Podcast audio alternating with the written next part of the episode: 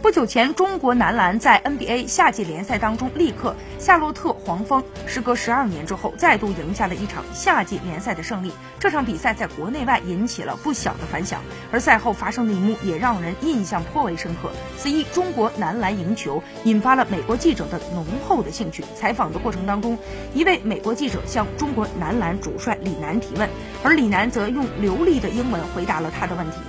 李指导的表现让不少球迷大呼有排面儿，看得出咱们自己的球队已经在越来越多的和国际接轨了。其实对于李楠来说，用英语接受采访早就不是第一次了。同时，球队当中易建联、小丁、周琦等人的英语也都很。